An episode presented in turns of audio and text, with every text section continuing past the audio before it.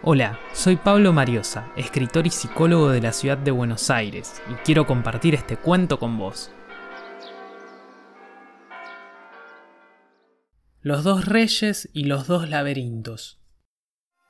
Cuentan los hombres dignos de fe, pero Alá sabe más, que en los primeros días hubo un rey de las islas de Babilonia que congregó a sus arquitectos y magos y les mandó construir un laberinto tan perplejo y sutil que los varones más prudentes no se aventuraban a entrar, y los que entraban se perdían.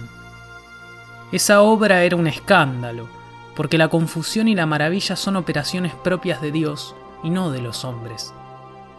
Con el andar del tiempo vino a su corte un rey de los árabes, y el rey de Babilonia, para hacer burla de la simplicidad de su huésped, lo hizo penetrar en el laberinto donde vagó afrentado y confundido hasta la declinación de la tarde.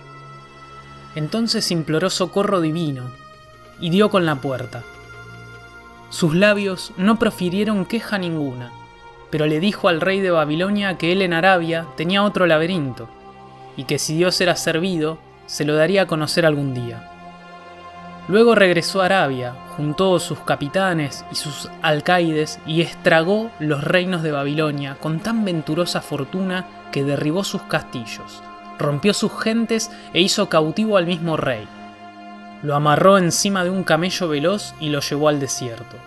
Cabalgaron tres días y le dijo, Oh rey del tiempo y substancia y cifra del siglo, en Babilonia me quisiste perder en un laberinto de bronce con muchas escaleras, puertas y muros. Ahora el poderoso ha tenido a bien que te muestre el mío, donde no hay escaleras que subir, ni puertas que forzar, ni fatigosas galerías que recorrer, ni muros que te veden el paso. Luego le desató las ligaduras y lo abandonó en mitad del desierto, donde murió de hambre y de sed. La gloria sea con aquel que no muere. Los dos reyes y los dos laberintos. Jorge Luis Borges.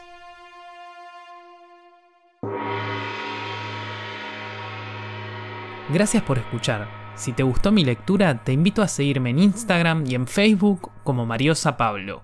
Nos leemos.